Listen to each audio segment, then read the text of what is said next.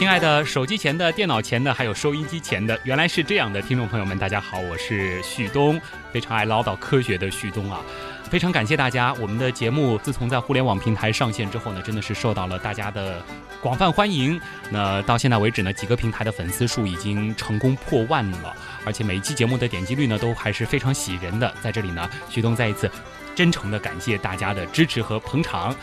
那这边呢，要跟大家说一下，我们现在节目的。